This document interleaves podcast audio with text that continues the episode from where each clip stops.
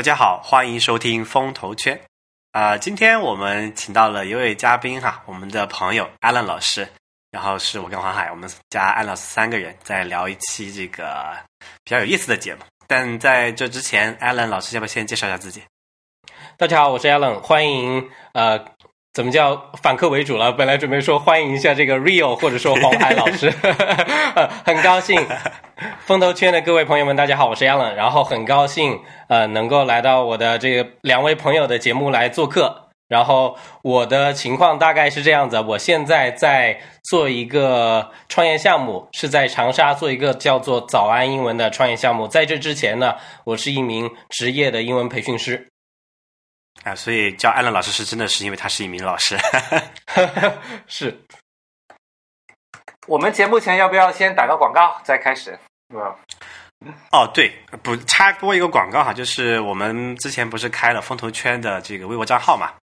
啊、大家如果不喜欢用邮件给我们来写反馈的话，也可以在微博上关注我们风投圈的叫官方账号。你可以去微博直接搜索“风投圈”，风是这个疯狂的疯，投资的投啊，这个圈子的圈。呃，然后这个连接我们也会放在本期节目的 show notes 里面，如果你不想去搜索，应该也可以点一下。但是我们还没有试过能不能成功跳转过去啊。啊、大也欢迎大家关注。另外的话，我们的小蜜圈现在发现有一个新的功能哈，Real 开发出来的，就是我们向大家提问，就不是大家向我们提问。对，因为现在我们那个小蜜圈里面也有，应该有多少人？快一千人了，好像对，小一千人还没到一千人，嗯，还没到。对，然后也也其实我们前面几次这个，呃，这个叫什么？就是线下活动的时候，发现大家的这个背景啊，这个所处的行业都还挺广泛的，所以有一些问题我们也会抛出来，带给大家讨论啊。这个时候大家可以在圈子里面去多看一看啊。加入这个小蜜圈的方法，请看本期节目的详情链接。是的，我们也会在里面回答大家的问题哈，也会向大家提问，双向的。欢迎大家加入这个黄老板和 Rio 的这个小蜜圈。我已经作为这个会员加入了，里面非常非常的有营养价值。他们经常会分享一些他们看到的一些好的文章啊，或者说最近关注的热点，强烈推荐大家加入。这个捧哏太好了，我们这个嘉宾实在是。不愧是创业的，还是要做 marketing 比我们好。对，呃，今天这期来呢，其实我们要聊一个可能也不算太新，但是其实我们觉得是一个呃比较值得关注的趋势吧。这个可能这个口号应该是前几年已经有人在媒体上大家看到过的，所谓叫做呃“逃离北上广深”啊。勉强把这个凑上去，呃，但其实我们那个那个他可能关注的是说这个年轻人的择业选择嘛。那么是这一次节目呢，因为我们毕竟是个讲投资相关的节目嘛，就我们来看看从投资人和创业者的视角，就是在一线城市以外到底有什么样的机会。是的，就是嗯，我们在做年终总结的时候哈，我在公司的年终的总结会上讲了这么一个数据，就是啊、我在投资的工作当中，一八年有百分之三十的出差是到非一线城市的。因为我们做投资，可能那个出差的时间也会比较多。那我们年底会统计一下，我们都去哪了啊？然后嗯，发现嗯，北京、上海、深圳、广州，那这四个一线城市肯定是创业项目最多的，但他们的出差的比例啊，我们去往的比例在减少，然后非一线城市的比例在增加。那所以我们也在思考这背后的趋势是什么。而且我一八年在啊、长沙投资的第一个，我在二线城市啊，不算杭州啊，因为杭州可能在创业圈里面不能算二线城市啊，就非北上广深杭以外的第一个项目，所以我觉得这一期应该也是一个蛮有意思的一个趋势。这个可能要再问一下，就是您出差的这个就非一线城市里面，除了长沙，你可能因为这个项目去的比较多之外，其他还有哪些地方你有去过？嗯，杭州在咱们的定义里面算一线吗？还是我们把杭州先暂时归到？算个一一线半吧。我觉得叫做互联网一线，可能叫做 就因为它的那个地理位置比较特殊，它离这个上海很近嘛，所以你去上海和去杭州，我感觉好像没有太本质的这个区别。明白，是的，所以我们可以在这一期里面把杭州也算作一个主流的城市哈，我们可以看一下嗯，一线半，一线半以外，就从二线开始那啊，长沙因为投资的一个项目，然后啊，所以去年去了三四次。然后去年去过的别的城市，可能还包括厦门，还包括南京啊，还包括嗯武汉啊、成都啊，这几个是二线城市，而且还有一些三线城市，去年我也去了，像常州啊。为什么呢？是因为江苏省是一个制造业的大省。所以，其实我们去调研一些跟供应链相关的项目和上游工厂制造相关的时候，我们会跑到啊类似这样的一个城市里面去。常州是只去了一一个三线的城市，就是常州市吗？还有类似的，比如说调研其他的供应链项目，去到其他的一些三线城市吗？呃，在广东，广东的那个顺德，对吧？广东的那个佛山这一带。这个因为珠三角和长三角都是那个核心的这个嗯生产的这个区域。呃，广东省感觉整体就是比较发达嘛，特别是珠三角的这个制造业。就像我听来啊，佛山、顺德，我都会觉得，哎，可能城市排名比长沙可能都要更靠前。嗯，但有一个问题是，比如说跟那个杭州的问题其实有点相关啊，因为杭州离这个上海比较近嘛，所以我们一般会把这两个划在同一个区域里面去。那广州周边的，其实像这个呃，就顺德和这个包括这边的东莞和这个，哎，刚你说顺德还有一个什么来着？佛山好像，呃，佛山对，佛山和顺德这两个都是非常近的嘛，所以佛山、顺德的离广州的距离应该比杭州离上海还要近嘛。是的。对，所以所以我觉得这种就是我们不能只是单看它的这个呃这个排名哈，就是到底是一二线还是二线，我觉得可能还是要关注它就它所属的那个叫做 cluster 嘛，这个扎堆的那个对城市群的问题。但是那毫无疑问了，像这个厦门、像这个成都、还有长沙，比如说武汉这几个都是比较典型的，它是自己相当于说是自成一派的一个 cluster 中心嘛，和它和这个杭州和这个顺德、佛山的情况还不太一样，我觉得。对对对。是的，因为我们这期的嘉宾 Allen 其实就是从北京的工作回到那个家乡长沙去创业哈，所以 Allen 要不介绍一下整个过程？好，好，好，我觉得这个可能对很多的呃打算去二线城市创业的朋友，可能也许会有一定的借鉴意义啊。就是呃，我之前呢都是在呃老罗英语培训，然后教出国培培训的课程，然后因为我很喜欢旅行嘛，在。一三年的时候，二零一三年的时候，我就辞职去环球旅行了，然后一直从这个从中国出发，然后坐了那个你们知道那个西伯利亚大铁路吧？就是我从那个 Vladivostok 海参崴出发，一直坐一直坐坐了一个月的火车，然后到了那个圣彼得堡。哇塞，横跨了俄罗斯，对，横跨了整个俄罗斯。然后后来我从俄罗斯又去了格鲁吉亚 Georgia，然后去了啊，当然。比较狗血的是，我从格鲁吉亚准准备去土耳其的时候被拒签了，在边境拒签了。然后，呃，格鲁吉亚的签证又即将要到期，我又赶紧啊买了一张机票飞到黎巴嫩，然后到从黎巴嫩试图去那个叙利亚，但是想到当时在打仗嘛，就是黎巴嫩都非常危险，后来就嗯还是放弃了，就小命比较要紧，后来又去了。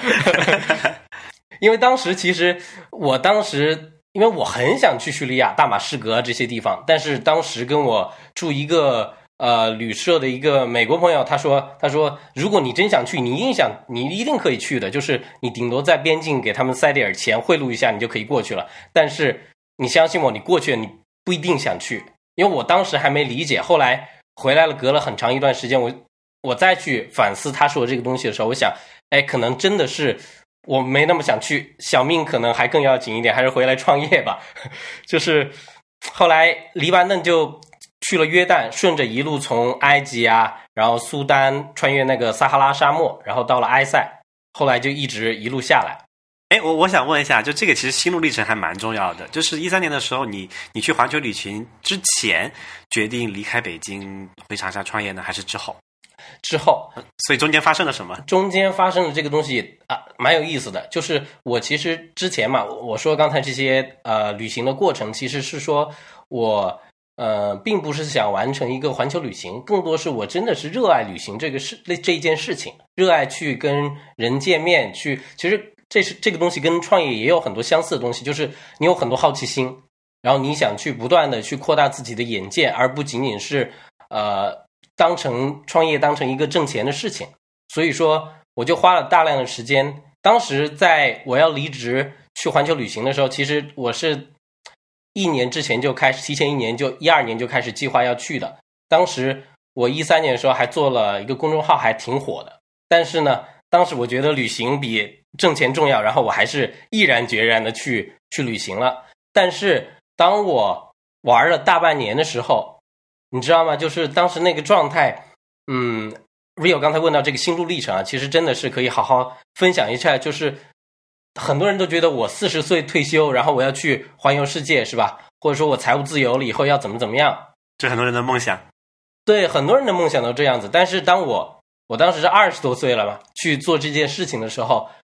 突然有一天我玩大半年的时候，觉得当时的状态是什么呢？每天都看世界文化遗产，太多了。然后每天想去哪儿买张机票就去了，去另外一个国家都可以。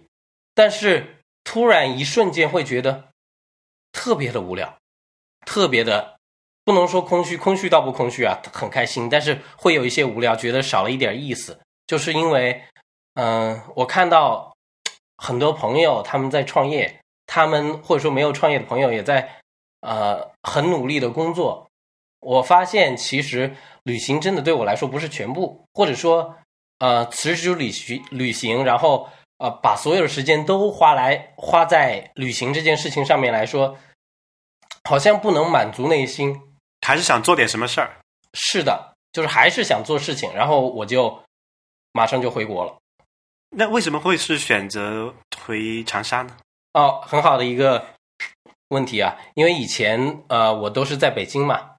我是做传统培训的，就是线下的这一些培训。然后这些线下的培训，我们知道有一个特点，它这个特点是说，最好的师资以及最多的学生都集中在了北京、上海、广州这样的一线城市。然后这样子就会形成一个，呃，对一线城市说来说，形成一个良性的循环吧。最好的老师都在这儿，然后最好的学生，最多的学生。都会来这儿，特别是说，我们当时有很多学生从像东北啊，然后珠三角啊，其他的各个地方来，跑到北京来住五星级酒店。有一些可能如果出国培训嘛，然后经济条件也不差，然后住酒店或者甚至家长还陪着过来，花很多钱找最好的老师，然后上课，大家都来了。然后最后的结果就是，大家一想到要找最好的老师，就会去北上广这样一些城市。但是对我们来说，特别是我喜欢旅行的话。其实我就把我盯在了，我哪怕离开北京，我可能也要去上海。如果不去上海，我可能也需要去广州、深圳，对吧？因为最多的生源都在那里，最多的客户都在那里。但是我在离开北京之前，其实已经开始做了公众号了，然后已经开始在尝试做在线教育。在线教育它一个特点就是，一是效率得到了提升嘛，就是在一个教室以前，我们可能大班。一百个人，最多的可能五百个人已经到了极限了。但是我们在线教育，我们现在呃，动辄就是基本的课程都是一千人以上，很多课程，然后甚至上万人，更多人，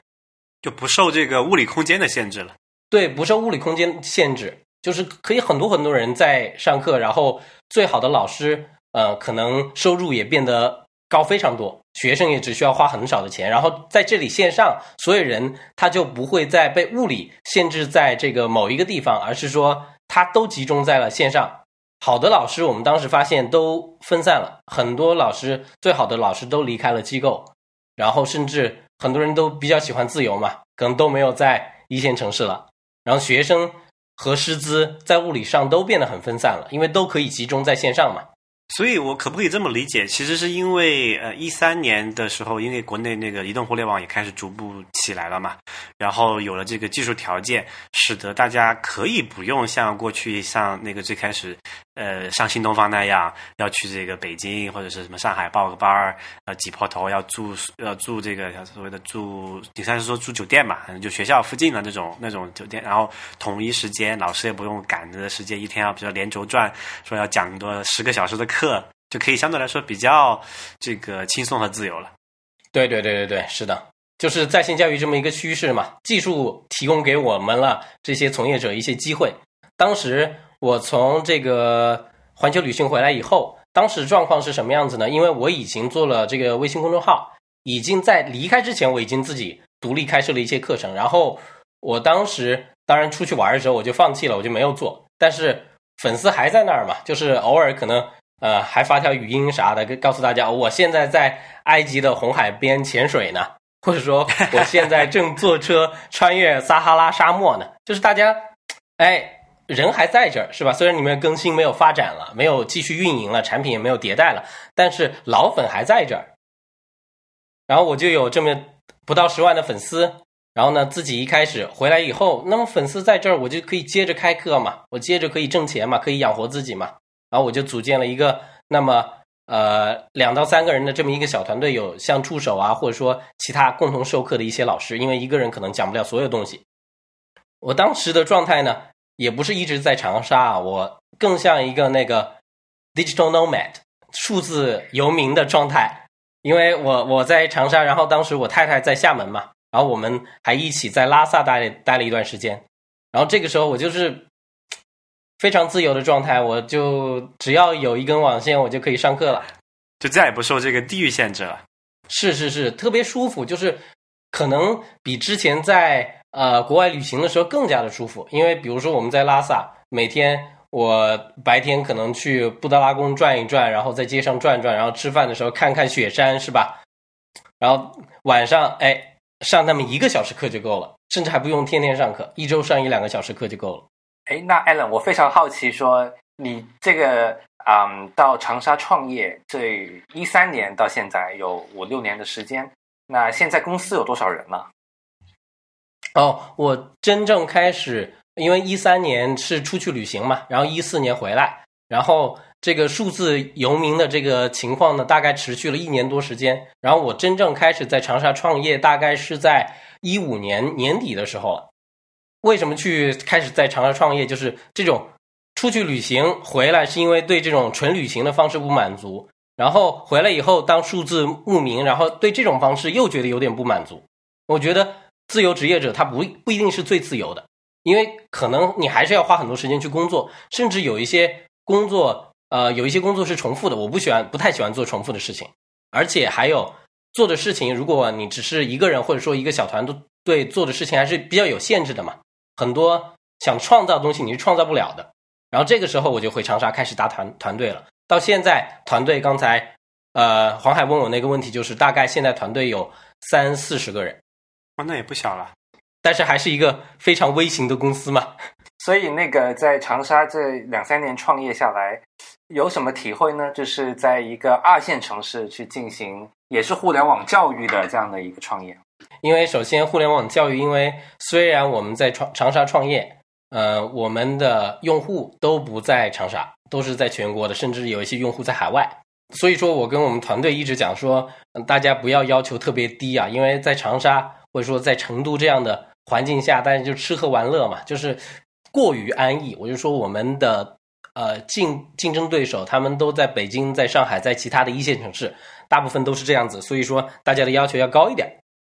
我们因为我们做在线教育的嘛，所以说，呃，我觉得你拿出来，别人不会觉得你是你做这个教育产品是在长沙二线城市做的，然后不像以前，可能大家会觉得一线城市老师就会好一点。二线可能差一点，大家可以接受，是吧？我找我找最好的老师，我就去一线找嘛，对吧？我我过去，但是我成本也更高，我自己也更麻烦，时间上有没有没有那么更方便。但线上，嗯嗯，你他不会觉得你是长沙的团队，对你的要求就低一点。而且，因为它就像在淘宝上，你买一手机或者说买一个其他的衣服，你转移到另外一一个一个商家是特别容易轻松的事情。哎，所以我我好奇问一点哈，就是咱们现在这个老师的他的物理位置是有限定的吗？还是说也是在全国各地的？这是一个特别好的问题。我们现在团队的组成呢是有这么几类啊，五分之二的是程序员，然后五分之二呢是运营，然后五分之一的是老师，都是在长沙的吗？大部分老师在长沙，但是有一些就是已经比较成熟的教师，我们就会觉得。他就是可以以数字慕名的方式，在北京或者说在其他的城市都可以。在长沙创业的好处和坏处是什么？与在一线城市相比，我个人觉得就是可能不是那么呃完整，一会儿那个黄海和 Rio 可以补充一些，就是你你们呃更宏观的来看是更全面的来看是有哪些优劣势。我个人觉得对我们来说，就是一是运营成本肯定是更低的，这个就是运营成本就场租嘛，主要是场租和人力成本相对会更低一些。场租不用说，就是可能是呃几分之几，五分之一、六分之一，至少是三分之一吧。然后人力成本是这样子，没有那么低，但是会有一个好处，就比如说一个人他在北京。他拿一万块钱，或者说两万块钱，回到长沙，他心自己心里预期也是，可能就是至少对半砍了。我可能就是两万块钱拿一万块钱，一万块钱我拿五千块钱。但是我们我希望能够招到更优质的人，并且希望这个团队的稳定性更好。我就本来正常的来说，他可能一万块钱回长沙，北京一万，深圳一万，然后回长沙是五千。那么呢，我们不给他五千，我给他八千，然后这个人呢？相对来说更加的优质，稳定性会更强一些。哎，我这里问一个数字，不知道方不方便透露？就是现在团队里面有多少人是跟你一样的背景，是之前比如是在一线城市里面呃创业打拼，然后选择回长沙在工作的呢？呃，我想想啊，大概可能有那么五分之一左右，这也是大概是五分之左右。对对对对，因因为还有一些我们可能呃绝大部分啊，当然还是。呃，不一定是长沙，但是湖南周边的，对吧？就是湖南省内的，但是还有一部分可能我们团队还有像在这个河北的、内蒙的，然后杭州过来的，然后北京的等等，广西的都有。所以就其实这里还是有一个问题，就是长沙这个城市本身还是你们就是叫什么来的？叫做呃本土招聘的嘛，不是说他从其他地方返回来的。那这里这一个问题就是。长沙这个城市本身的吸引力对他们来说是什么？就对那些那些外来的人哈。第二个就是说，长沙本地的人才供供给是一个什么样的状况？就从你们创业的这个角度去实际的体会是怎么样？就其实这个人流嘛，就是两部分招聘。就是我先讲一下这个坏处啊，插插播一下这个坏处。坏处其实也是在这个招聘的方面。丑话讲前面。对对对对对，就是也是在招聘的方面，就是。呃，高端人才其实招聘相对比较难。我们比较高端的人才，比如说，其实呃，可能是通过一线城市的这么一个回流，因为很多人其实，在呃，像湖南很多都在深圳嘛，很多在广东的人非常多嘛，也比较近。对，然后还有很多在北京、上海，然后这一些一线城市的回流的人。然后另外一方面呢，就是我们开始比较头疼的就是这个。程序员有点招不上来。就长沙本地的这个你们的这个开发团队的话，是从一般从什么渠道呢？就是长沙这个城市，我想想，应该还是有不错的这个大学的，就相比于其他很多地方来讲。对对对，但是社会招聘相对比较少，就是说大家在二线城市可能不会那么频繁的换工作，像一线城市那样子。所以说，他如果找到一个地方，他可能就不怎么换。所以说，社会招聘相对比较少，可能。呃，这种比较有经验的靠一线城市的回流，然后呃，后来怎么解决这个问题？就是一方面想明白了，就是可能就是这个呃招聘有一些难，如果是相对比较呃高端的一些岗位的话，那么另外一方面呢，就是像程序员，我们可以通过呃比较优秀的应届生，我们自己来培养。因为你知道，如果他不要去搭架构的话，然后有人给你分配好任务的话，那么其实应届生呃也可以很快的成长起来嘛。自培这种方式是一个出路啊，特别是你们这种比较长线的，也就是也没有那么就是怎么说呢，增长你们增长也团队增长没有那么快嘛。我的理解是，对对对对对，没错。这个长沙本地有什么？就假设我们从这个行业来讲，因为你毕竟还算算这个互联网线上教育这个行业嘛，长沙本地是不是没有特别知名的互联网公司？好像长沙本地还真没有什么特别知名的互联网公司，互联网氛围也比较弱，所以说如果是比较强的话，招聘可能也不是不是一个问题了，他们可能也会流动。但是反过来也有一个好处，就是他可能如果人要跳槽的话，没什么好去处，他可能也没有那么多的选择，或者说一线城市回流的话。他可能哎也没有太多的选择，看到我们这个互联网互联网这个氛围还不错，可能也来了。哎，这个黄海和你去长沙的这个印象一致吗？就是你是从你是去出差嘛，安乐是在当地嘛？你你你觉得这个体验是不是有点呃有什么冲突的地方没有？呃，对，我可以补充一下，一八年我在长沙投了一个项目哈，不是投了 Allen 哈，投的是那个 呃一个咖啡品牌叫做三顿半。然后呃，大家如果听众之前几期有听过我们对于咖啡行业的一些分析的话，其实啊、大部分的分析都是我在投资这个长沙的咖啡公司的过程当中做的。啊，那一期虽然我们讲的很多是关于瑞幸和星巴克，但那个其实只是我们工作的一个顺带的收获。啊，其实我当时真正在尽调和投资的是这家叫三顿半的一个咖啡品牌公司。那这个公司在长沙，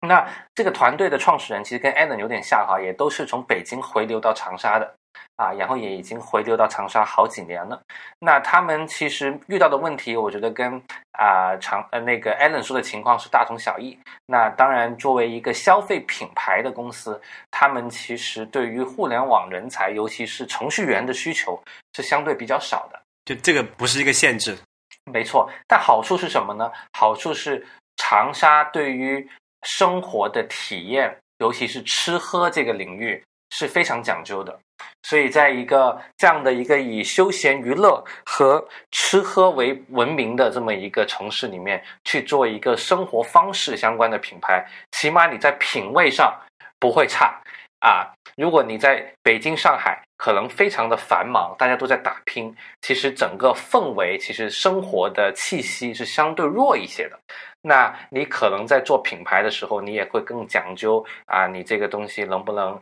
很快的做出比较好的销量，重进而在资本市场去融资。但我会发现，在长沙的团队，他们的心态要更加放松，或者说更加享受这个过程。那以及他们的耐心啊，他们对于这个结果都没有那么着急，所以其实做出来的东西质感会更好。这也是吸引我去投资这个团队的一个很重要的原因。这个很有意思啊。这个反而就说它更加具备了所谓的这种长线一点的思维，不像这个在一线城市这种高成本、高高度这个竞争的情况下，它的这个呃考虑的周期没有那么那么长远嘛，可能。是的，所以这样的团队其实是会受一个城市氛围的影响。啊、团队的气质应该说肯定和他思考的问题，一定是受他周围环境的影响的。就可能一个团队把它放到北京去，由于房租高个几倍，像刚刚 Alan 说的，所以他考虑别的事情，以及人才也贵个几倍，他考虑别的事情肯定会相对更少，他肯定要先把一些更现实的问题先解决了。但是在长沙，可能你一年做个一两千万的营业额，甚至几百万的营业额，啊，对于一个资本的呃角度来说，可能不算特别高，但是对于团队来说，它可能已经有一个小几百万的净利润啊，因为各个成本的啊这个支出会相对少很多，所以嗯，像 Adam 他们也是一个盈利的公司，我知道，所以这个过程和这样的一个环境，会不会给 Adam 你做公司也会带来更好的一个心态？对，其实我刚才想说的也是这么一点啊，就是呃，相比二线城市城市的在二线城市创业，相比在一线城市创业呢，呃，坏处非常多啊，劣势非常多。但是有一个特别好的好处，我个人很喜欢的就是没有噪音。这个噪音就是说，刚才 Rio 和黄海提到了，就是周围大家可能一线城市聪明人很多，钱很多，人才很多，但是这里面到底有价值的声音有多少呢？不一定有特别多，但是在二线城市，只要你的方向对了，那么其实你可以更安心的去把事情一点一点做好。因为最后，不管你在二线城市创业还是一线城市创业，最后还是拿这个结果说话嘛，就是你的活好不好，东西做不好，做的好不好。但是劣势也很明显，就是呃，离 Real 离黄老板就很远，离离 VC 离钱很远。你看这个黄老板不是就过去找你们了吗？所以去年这个这个经验对我的一个很大的一个启发，就是说啊、这几年下来，你会看到这个投资的这个团队，包括 Alan 刚刚也讲到自己的经历，其实都是一样的。他们在从做这个公司到现在，也都已经有四五年的时间。那其实一八年的我们公司的这个投资，对他们来说是第一笔的投资，所以其实一个公司已经做了四五年，但是他才第一次去拿融资，这件事情在一线城市应该说是非常难以想象的。就其实对我投资机构也说有一有一定的好处啊，特别是像因为你你其实不确定性少了吧？比如说黄海，你去看三顿半的时候，他们应该整个业务和品牌都已经相对成型了嘛。他们起码在淘宝上已经运营了三四年，然后呢有一个核心的粉丝群，当然这个群体不会特别大，还在一个小众的范围内，但他们的销售额也是已经呃超过了千万这个水平。然后啊，在没有任何资本介入的情况下，他们以一个非常稳定，不是特别快速，但是一个比较稳定的速度在向前发展。然后他们也把品质啊、各种用户体验也都打造的挺好。所以嗯，如果我们不去介入这个资本的话，其实他们也就这么发展，其实我觉得也是非常 OK 的。嗯，做一个正常的生意，而不是从那个融资的角度去考虑。没错，所以其实对于 Allen 来说啊。Allen 也是一个盈利的公司嘛，他现在做这个在线教育，其实接不接触资本的主动权反而在他们自己的手里。如果接触资本的话，他们可以呃发展的更快，但是这个压力当然也会更大，因为资本当然对速度是有更高的要求。但如果不接触的话，其实按照这个思路去发展，我觉得对于创业者本身来说，我觉得那个幸福指数也是蛮高的哈。对。我幸福指数现在应该是非常高的，比之前不管是数字游民的状态，还是说以前上班的状态，还是说环球旅行的状态，可能都会更好一些。因为我有足够的呃自主权，然后很好的去平衡生活与工作。因为我觉得很多时候，嗯，别说创业，然后要牺牲多少多少东西，我觉得我生活也想要，工作也想要。哎，刚我们讲了这个在二线城市创业的一些优缺点啊，其实也刚才我也提到，就从这个资本的角度来看，它可以，你可以去看投得到一个相对成熟、团队也磨合的比较好，然后这个市场也得到了一个初步的验证的这么一个项目，而且整个估值水平应该也比一线城市要低很多。就这个是它呃好的一方面啊，就我这里有一个问题也也抛出来，大家可以探讨一下。因为就资本它还是对这个成长速度有一定的追求嘛。如果说呃 VC 去投这个在二线城市的项目或者非一线城市的项目的话，那这个时候由于这个刚才也提到了，就是这个风险资本的引入，会不会对他们过往的那种工作方式、成长方式，甚至这个业务发展的这个方向有一定的这个影响呢？就这个我们怎么去评估这个事情？这也是艾伦一直没有拿风险资本的很重要的原因，是吧？对，一个挺重要的原因，因为呃，早期有一些资本也会去接触我们，然后，但是，嗯，我觉得首先最开始的时候，我们可能这个业务模型还没有跑得特别的清晰，虽然是盈利的，但是我觉得还不够好。嗯，另外一方面呢，就是因为嗯，这个业务模型我觉得不足够清晰，但是资本其实会，嗯。因为资本嘛，那么投钱进来肯定希望发展速度更快一些。但是有些时候，我觉得我老实说不一定能够迅速的去解决问题，也有可能在资本的这个压力下动作变形，反而影响更长期的发展。所以说，我们就把这个东西往后放了放。所以其实这里是有内生矛盾的，对不对？从资本的诉求和这个创业者自身的诉求来讲，我觉得也不一定哈，因为。这个事情要看创业团队本身的心态。其实，啊，对于创业者来说，这个事情其实会比资本的视野会更长远一些。因为对艾伦来说，这个是他的一个事业嘛。那对于资本来说，它可能是一个呃一段时间的一个陪伴。但资本其实最后是要退出的，这个毫无疑问。不然，它这个是它的商业模式。那所以，它一定是一个阶段性的一个一个投入和一个最终的退出。那。但是这个过程当中，啊，资本能带来什么？能带来，如果你希望在这几年当中能够有一个快速的一个向前，或者你啊已经 figure out 了一个你认为可以去扩张的一个模式，那在这个情况下，同时你也想做大，去承受资本给你的每天 在背后指手画脚的这样的一些。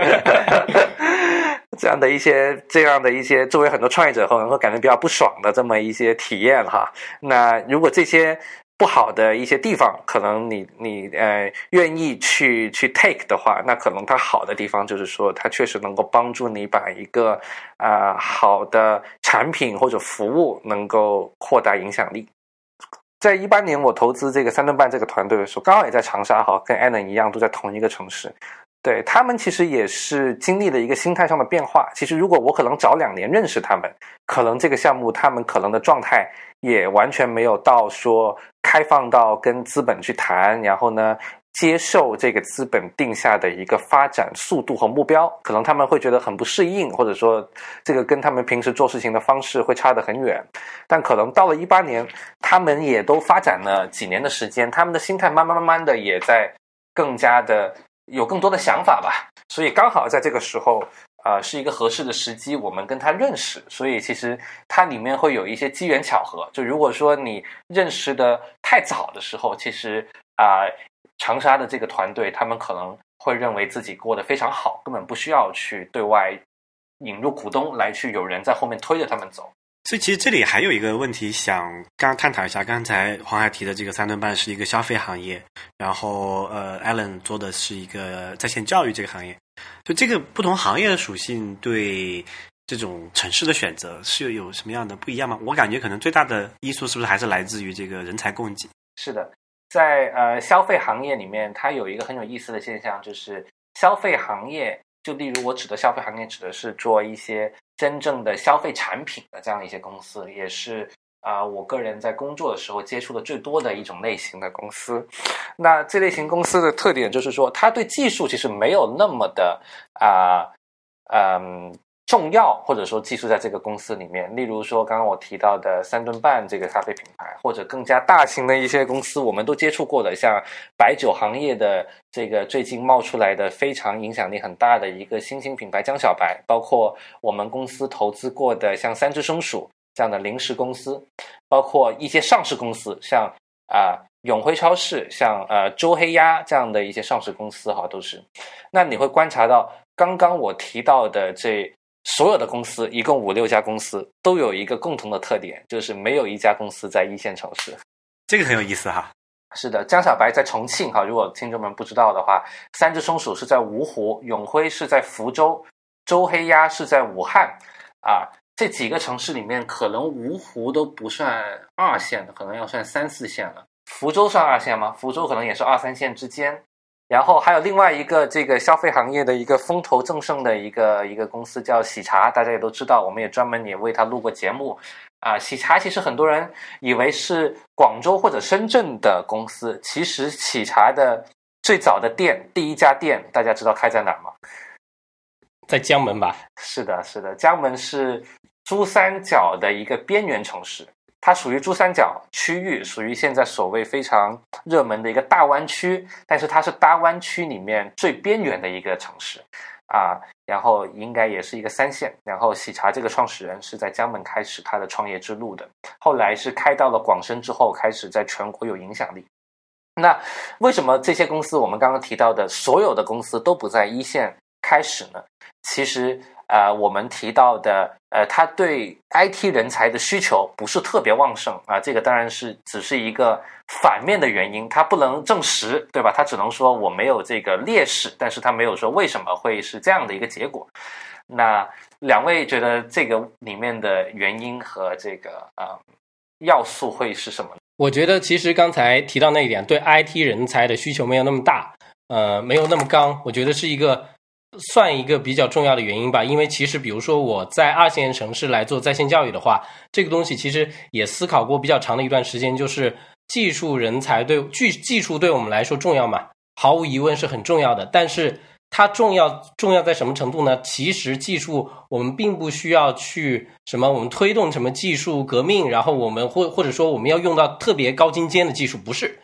在线教育里面技术更多的是提供一个工具。那么，对我们来说，对这种高端程序员、更厉害的高级程序员的需求其实不是那么强。对，这也是我觉得比较好玩的一个地方啊，就是这两个行业，就是消费呃，黄海提到的消费行业，Alan 提到的这个在线教育行业，基础都只是一个。叫做 enabler 嘛，就使能的一个提提供基础设施，它并不是你们差异化的点，对吧？你你你去喝喜茶，并不是因为它的这个这个网店做的有多好，对吧？你去上海的老师的课，并也不可能是因为他公众号做的有多这个完善，而是要看他的这个所谓产实际产品嘛。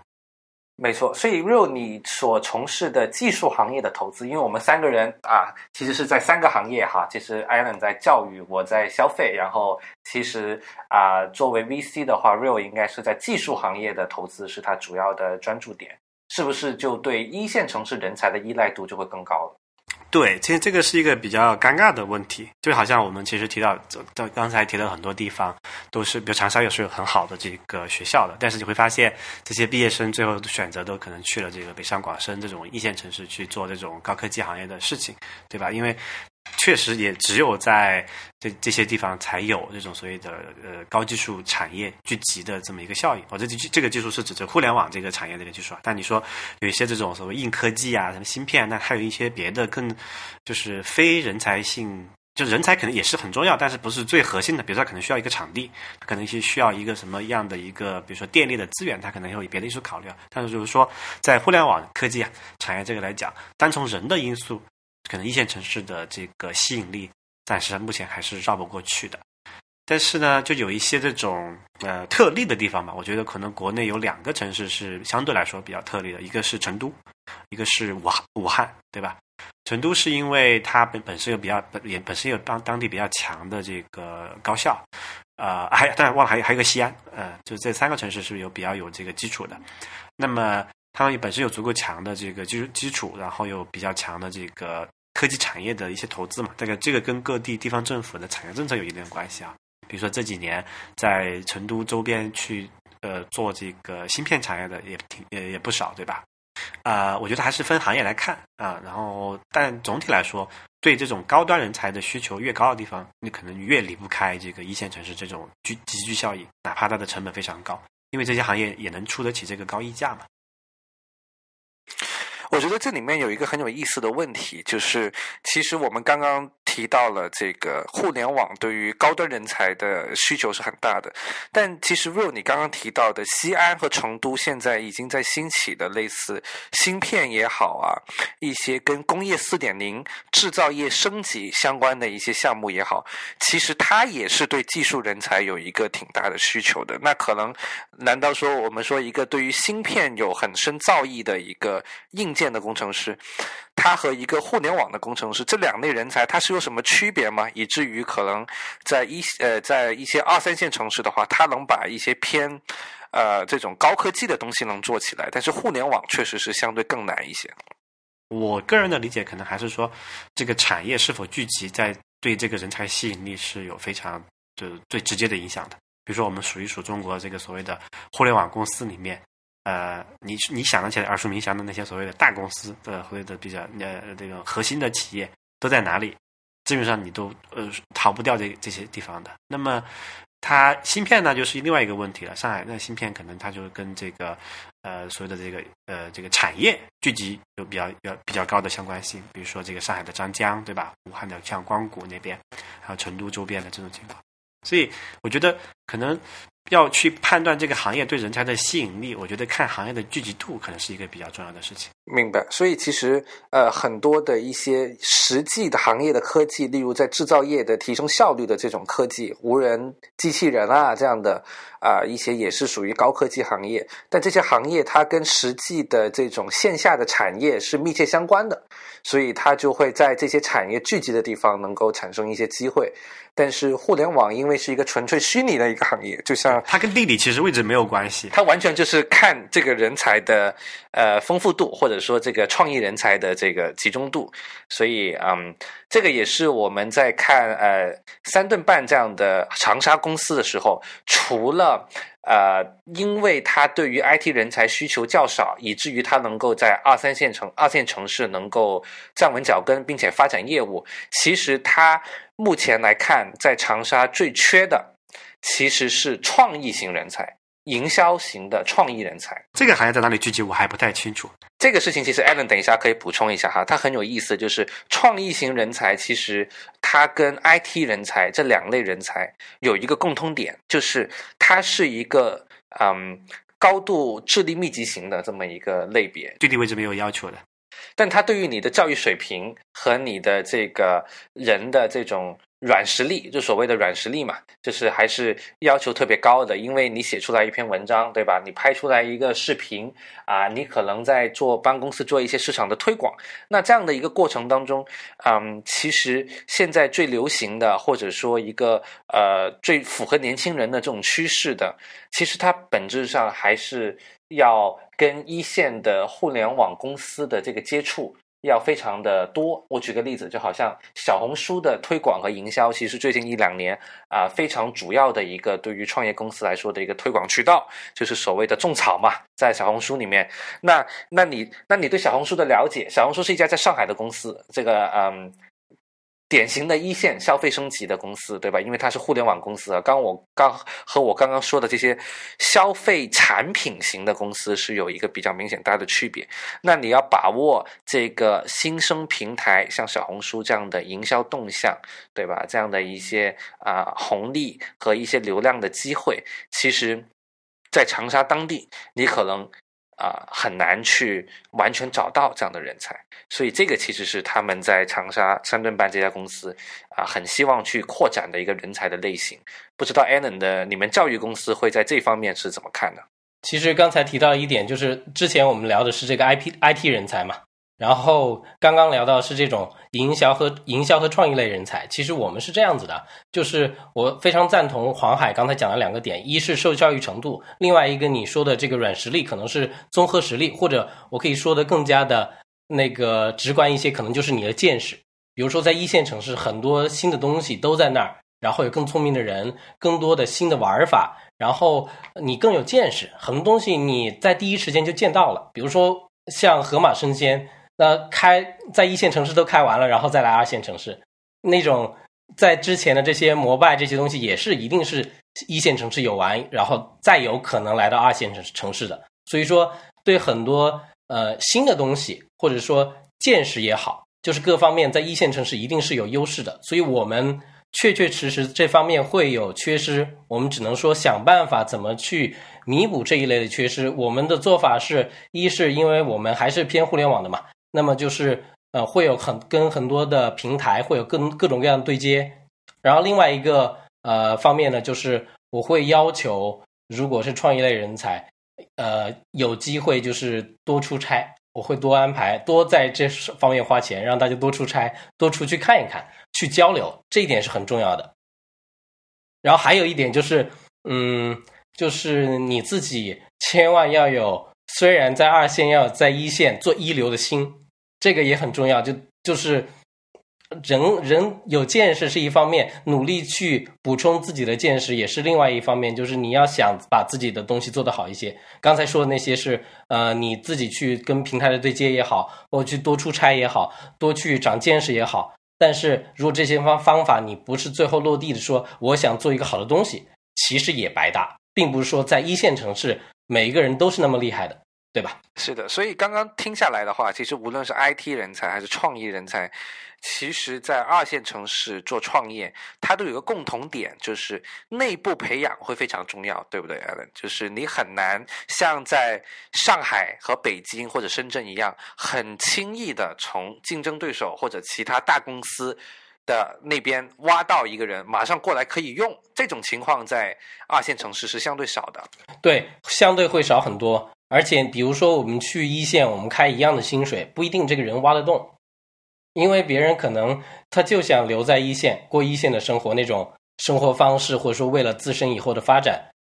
刚刚讲完这个人才相关的一个原因，它有好处。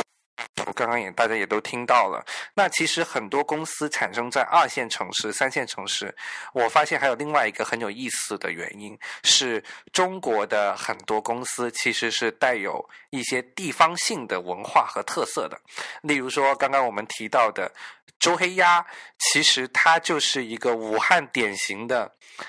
公司，就你很难想象周黑鸭会产生在广东。或者产生在北京，因为其实它特有的这种辣的口味和这个产品的风味，其实是一个非常具有地区色彩的一个这么一个情况，所以，但是它最后成为了一个上市公司，全国的拓展，其实是因为武汉的这种辣的口味啊，其实在时代和社会发展的过程当中，啊，普普及到了全中国，或者成为了一个全中国人民都。普世接受的一个口味，大家也都觉得它好吃，所以它从武汉当地的一家公司成为了全国性的公司。那喜茶呢，可能也会有类似，虽然没有周黑鸭这么明显哈，辣是带有这个，而且是那种周黑鸭的辣是带有武汉的这个特有标签的。那喜茶呢，其实也带有一定的这种广东的这种，还有广东、福建这两个地方，其实是喝茶是最多的嘛，在全国来看的话。也会带有一定的这个地域的这个属性，所以喜茶其实开到北京现在的店是非常少的哈。北京人民其实喝喜茶的难度是很高的，那是因为其实它不在这里，它其实是外来的一个东西，它需要时间才能够落地。所以其实地方性的呃消费特色或者说文化特色，其实在很多二三线公司的崛起里面也扮演了一个很重要的角色。这个就是要看这个地方的那个沉淀了嘛。比如说长沙湘菜本身也是一个，就是从食品这个角度来讲，湘菜本身也是非常大的一个菜系嘛。然后也是比较这个口味也是全国人民都比较喜欢的哈。那应该也会可能被出一些其他，比如类似周黑鸭这样的产品出来。未来就好像海底捞是来源于四川的，对。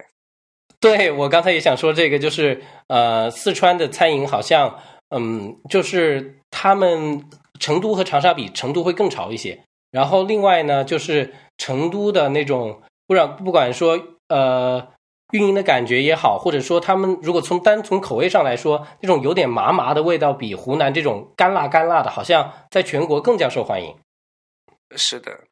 在一个地方性的消费公司或者创业公司啊，它如果要成为全国的话，它必须有一个契机，就是说它所代表的这种产品的特色也好。如果在餐饮行业，这个特色就肯定是口味了；在别的行业，它会有别的特色。这个餐饮行业的这个口味，它是不是刚好成为了一个全国人民在啊经济发展过程中刚好就是越来越喜欢的这么一个口味？这个其实里面肯定还是有一些啊运气。气的成分了哈，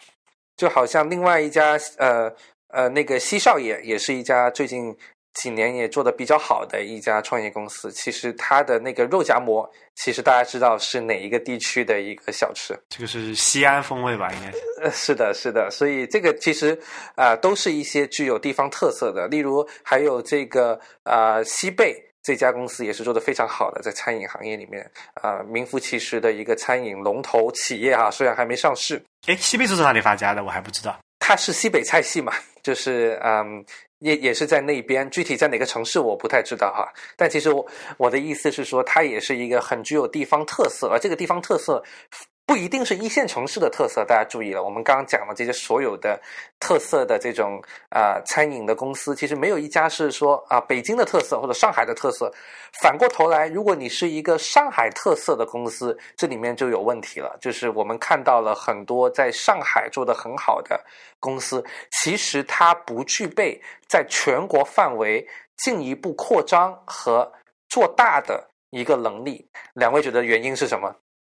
哎，我有一个逻辑哈，不知道讨论讨论，我们不知道成不成立。就是你看，我们现在之前讲的，特别是餐饮这个行业特别典型哈，像比如说这个川菜，典型以火锅为代表，对吧？然后这个湘菜，然后这个包括这个武汉的这个周黑鸭，它其实你发现它这几个省啊，都是我们传统的叫做人口输出大省嘛。就是这些地方的人会去到全国其他地方去，那么顺带会把他们的这个生活习惯、餐饮文化也带到全国其他地方去。但是你很少听说，除了中国在历史上某一个时期之外啊，但你很很少听说说上海的一个人他大批量的离开上海去到外地，然后把上海的这个这个餐饮文化带出去的，好像比较少。这个确实是一个很有意思的点啊，我之前都没有想过，因为这些。省份本来就是全国当中人口最多的几个省份之一，四川应该是有接近一个亿的人口哈，我印象中，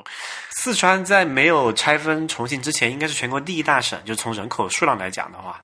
然后长沙也是武汉都是非常体，就是都是非常大体量的这个人口基数的省份。是的，他们到了全国各地之后，他们就把自己的饮食习惯去影响到啊全国各地的人民，就好像我是一个广州的一个呃人嘛，我就我从小是在广州长大的，我这几年到了北京工作，但我当我回到广州啊、探亲的时候，我总会发现广州的川菜也非常的火。我们之前不是做呃呃，也好像是某一期的时候聊过这个，从那个餐饮行业来看，它有一个叫做这个餐饮行业类别排名嘛，好像前三都是跟辣有关的，就香川湘菜这一个系列的。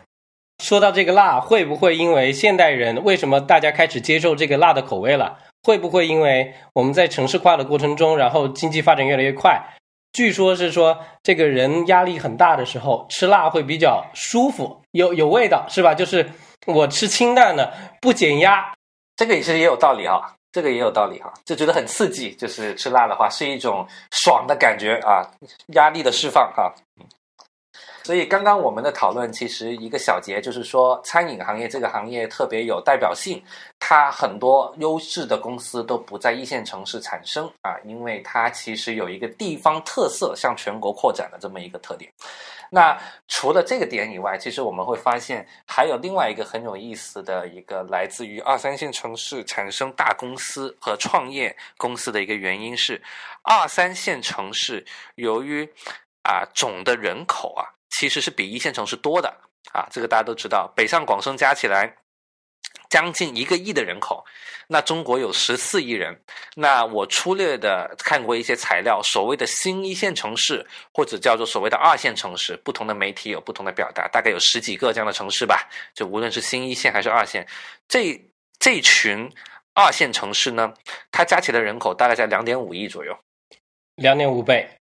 是的，那加起来三点五亿，那中国有十将近十四亿，那还有剩下十亿，对吧？那剩下十亿的话呢，三四线城市可能也就三亿或者三亿多，然后呢，这个农村乡镇人口可能还有个七亿左右，就大概约莫是这么一个数字。所以你会发现，一线城市的人口啊，在全国范围内呢是不具有。这个代表性的，所以上海为什么很难啊？不是很难呢？就上海经常会有一些过分高端的一些创业项目出现，价格比较高，调性也非常高，非常适合咱们啊，可能从海外留学回国的这么一群人口的啊这个喜好。但其实出了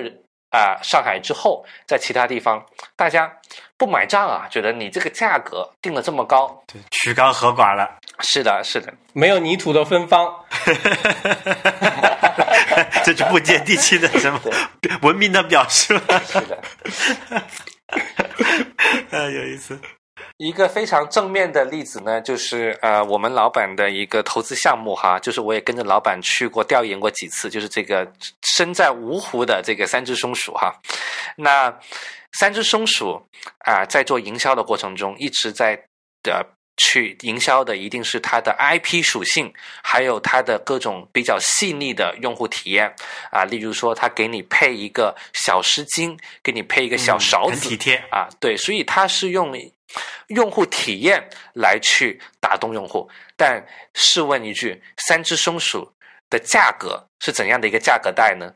我记得好像不太贵，就是好像有一些礼盒才一百出头吧，一百多块钱什么的。非常的便宜，其实是你们都非常的那个客气。其实三只松鼠还是啊、如果我们说的直接点的话，它还是一个淘宝品牌嘛，就有很多人啊、就就就 diss 他们的话啊、当然我们因为投资了他们，所以我们基本上还是跟他们站在一起哈。但我们也不得不承认，三只松鼠一定不算是什么。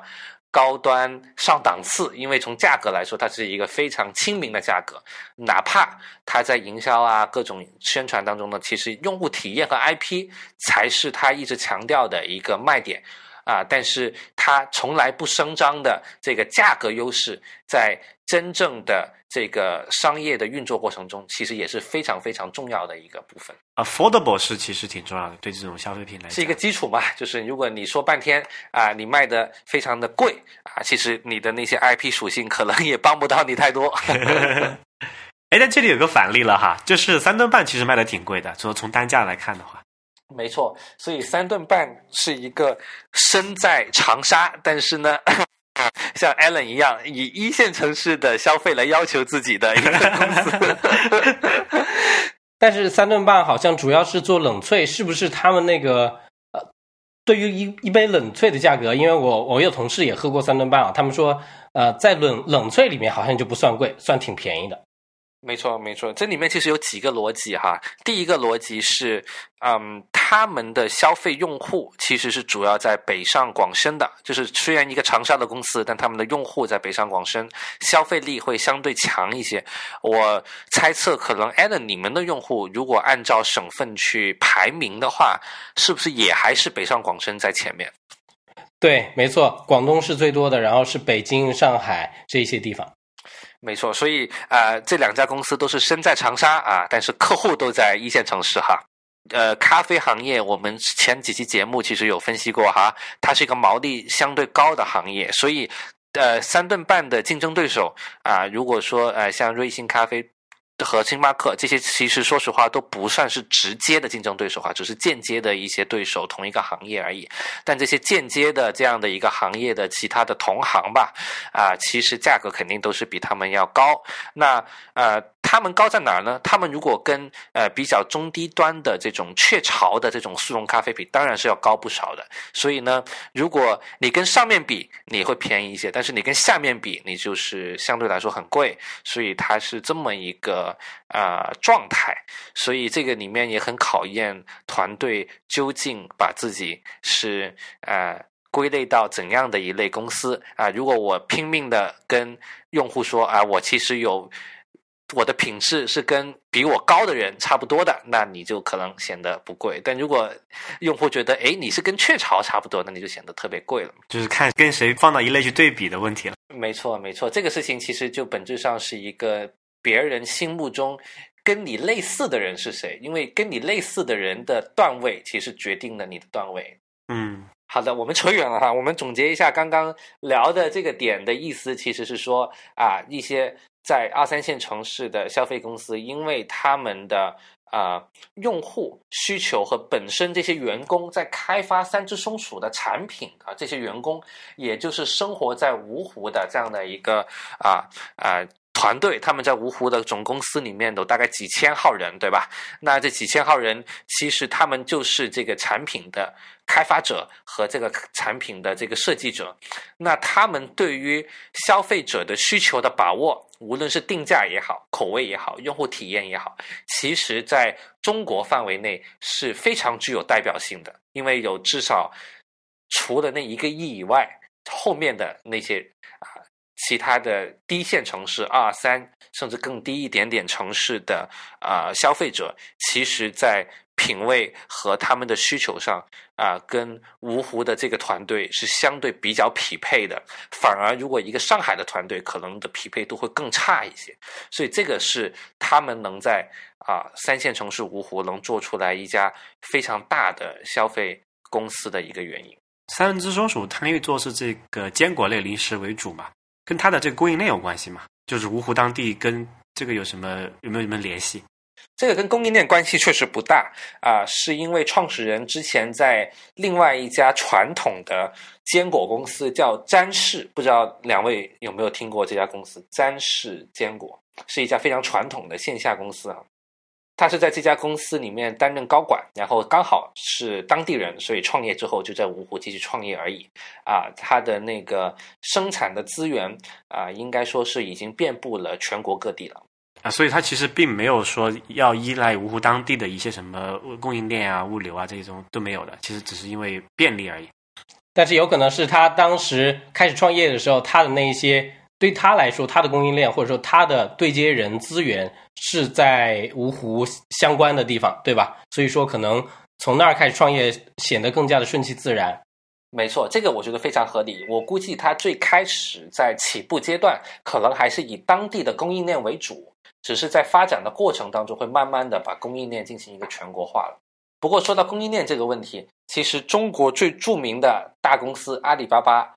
之所以成立在杭州，这个情况，我觉得就是 real 你说的供应链啊的原因是非常重要的原因，是因为中国的一些中小的制造业，像衣服啊这样的一些，或者说是啊这种包包啊、鞋子啊，大家都知道义乌是全世界有名的一个这种中小商品的交易的一个中心。那其实中小的这些制造业的供应商都集中在杭州周边的这个地区。这个原因，我的理解和阿里巴巴出现在杭州而没有出现在北京是关系特别大的。其实对于阿里的当时起步，像义乌这样的城市有比较大的帮助，但是对于现在来说，是不是说是不是说这种帮助或者说呃就没有相对没有那么大了？因为呃就是去年的时候我还去过一次义乌，就发现。那边的商品的品质好像跟不太上现在的消费升级了，但是它还有比较多的商品会出口到欧洲之类的，有欧洲专列什么的。是的，是的，因为阿里巴巴创业是在两千年初，还是一九九几年吧？已经那个时候，其实如果我们可以想象一下，呃，如果马云在北京创业，他会。很难，原因是因为北京附近根本没有这些商家。他有做一个产品了，他把这个需求，他给谁去看呢？就他的用户都不在他自己的身边，他是没法做调研的，他也没法做产品迭代，啊，所以这个在起步阶段，其实对于阿里巴巴来说是地理位置是非常重要的。之后全国化了，你影响力越来越大，可能这个就不是那么重要了。没错，但它发展到今天，就会发现另外一个很有意思的现象，因为我们提到了。呃，在一线城市以外的一个创业机会，或者说加入互联网公司的机会，阿里巴巴应该说是全中国啊最有能力把员工和一个呃人才从一线城市抽离出来的这么一家公司，因为有非常多的上海甚至北京的人才会因为阿里巴巴去到了杭州。这个非常厉害，因为“航漂”这个词也是在近年来非常出名的一个词。对，以前是讲北漂嘛，对。是的，我可以补充一个有意思的细节，就是阿里巴巴每周五晚上有一个大巴是从杭州出发回上海的，然后这个大巴的名字呢叫做“幸福大巴”，如果我没记错的话。都是回家的，对不对？然后一开始这个大巴上呢，就是比较空，大家想订个车票呢，就很容易订，就员工是免费的。但是后来发现，这个车票已经订不上了，越来越多，对，越来越多人需要坐这个大巴。这个大巴需要三个小时的时间哈，从阿里巴巴的杭州总部开到上海的市区，需要三个小时的时间。然后每周络绎不绝的人就是从这个车上面。从杭州坐回了上海，可能是回家嘛，因为从上海过去。哎，我比较好奇啊，航海一个就是这个车的发车时间是什么时候？因为我们知道阿里巴巴加班比较多，就都很 加班比较严重嘛。是晚上九点还是十点出发吗？凌晨一点到家？应该好像不至于哈，我没问这么详细啊。应该周五晚上嘛，因为他这个大巴不是周一到周四的，它是周五有的，所以应该我们听众里面的阿里的朋友应该也不少哈，可以给我们反馈一下。嗯，有没有家住上海在杭州阿里上班的？可以给我们来信说说你的想法。然后我还记得说，他周一从上海回杭州的那班应该真的是特别早，我估计是五六点了，我没记错的话。那这个是不是也能说明一家公司如果真的是足够有吸引力的话，其实把人从北京、上海啊，我们所谓的把它吸引到一个非一线城市是有可能的。我觉得这个肯定是有有有机会，但是就是这里面除了公司本身这个够不够这个强势，这个号召力够不够之外，其实我们有没有考虑过，就是这个所谓二线城市它本身的这个吸引力是不是有什么要求？因为其实我去过杭州好几次嘛，总体来说，我觉得还算是一个比较有意思的一个地方，但是但它它有自己的一些问题，比如说它这个公交系统比较呃落后嘛，然后老城区嘛，就在在。总体来说，它的气候也好啊，它的这个环境也好，还算是呃比较舒服嘛。长沙我只去过一次哈，我不太清楚，它有这个有这种自然条件的优势吗？应该是没有太多自然条件的优势，就比较有自然条件优势的可能是去厦门之类的是吧？就是空气也比较好啊。然后呃，长沙没有这方面的优势，但是长沙有的优势是，比如说房价比较低，另外呢，就是可能消费水平也不是特别高。那么就是，而且吃喝玩乐的氛围很好，就是你在这里过得还是挺舒服的。但我觉得长沙还是有点优势，全国其他地方可能是比较难媲美的，就是有它的这个文化产业还是比较发达的。是是，因为有这个像湖南卫视在在那边，对吧？对对对，所以它整个这个文化生活还是比较丰富的。就比较享受型的城市吧。然后呃，据说就是有就是在附近很多人就是过来看明星啊什么特别特别多。就是如果你在本地的话，看个各种演出，我觉得应该是没有什么太大的问题，能够很好的满足这方面的需求。哎，那 Alan，你们公司的员工是属于那些从北京、上海一线城市回流到长沙的，典型的这个原因是什么？他们想回流到呃长沙，背后肯定是有自己的一些想法嘛？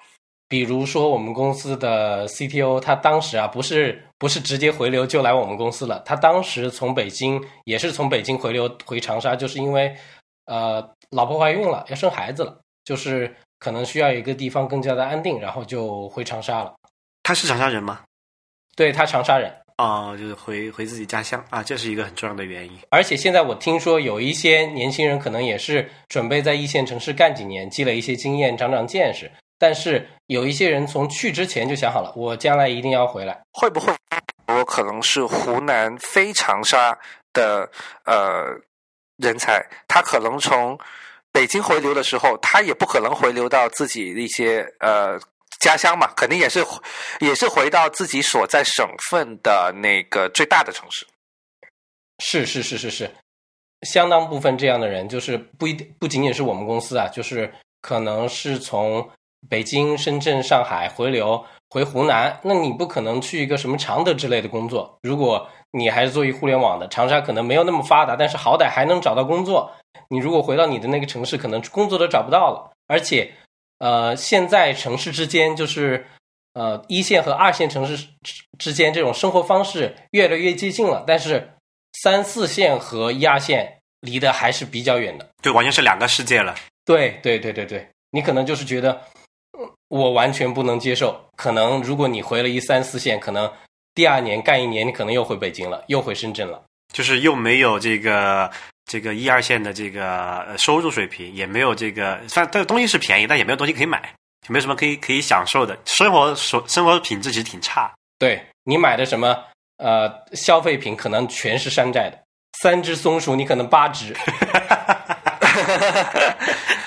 拼多多上真的可能有这种类似三只松鼠的仿冒品啊，因为，呃，这个之前有很多笑话，大家在网上应该都看到很多。其实 Allen 在提到这个点的时候，让我呢有一个总结或者一个提炼，就是未来在二线城市的竞争当中，会不会本省本身就是人口大省的那些省会，会在竞争当中会有比较大的优势？就例如说成都、长沙、武汉，因为这些省份的人才足够多，当他们回流的时候，肯定会优先选择省会。人口优势带来最后的人才优势嘛，就是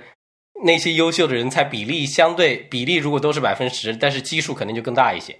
对，这个很重要，还是要维持一个足够的规模才可以。是的，我们这期节目其实聊这个话题，估计会跟不少听众现在生活状态也会有比较密切的关系。如果听到这期节目的听众有相。相类似的想法，想回流到自己啊省会，或者说会有对我们聊的话题有什么意见？其实这一期的节目是很适合大家来跟我们一起互动，在我们的小蜜圈和我们的微博上来说出你的想法和和你现在面临的一个抉择。对我来打一下广告啊，这个 微博呢，请大家在新浪微博里面搜索“风投圈”就可以找到呃。两位这么好主播的微博了，由目前好像是由黄海亲自在运营，是吗？是的，是的，我们团队非常的那个弱小。然后，如果大家希望有更进一步紧密的接触，能够看到更多的这个独门秘籍的话，请关注这个小蜜圈，也就是之前啊知识星球，也就是之前的小蜜圈，然后在里面搜索“风投圈”就可以找到了。然后，这是一个付费的私密的社群，一百九十九终身会员，非常值得。哇塞，我觉得我们两个人的推销能力加起来都没有 Allen 的三分之一，可能。这个我们要要不要雇一个外包的这个 sales？好，那今天我们就先聊到这里。今天我们聊了这个关于二线城市，或者说是逃离北上广深之后，还有哪些地方有创业和这个就业的机会？大家如果当然，就如黄岩老师说的哈，如果大家对这个话题感兴趣呢，欢迎去到我们的这个微博给我们留言，或者是给我们来信。那也欢迎加入我们的这个风投圈的知识星球里面，跟我们进行深度的讨论。然后我们也可能会在后续的节目里面给大家再时不时的看看，比如说过几年再回顾一下这个问题。我觉得应该会会很有意思，到时候我也很乐意过一段时间，然后再来参与这个话题的讨论。好的。那今天节目就先到这里，我们下期节目再见，再见，拜拜。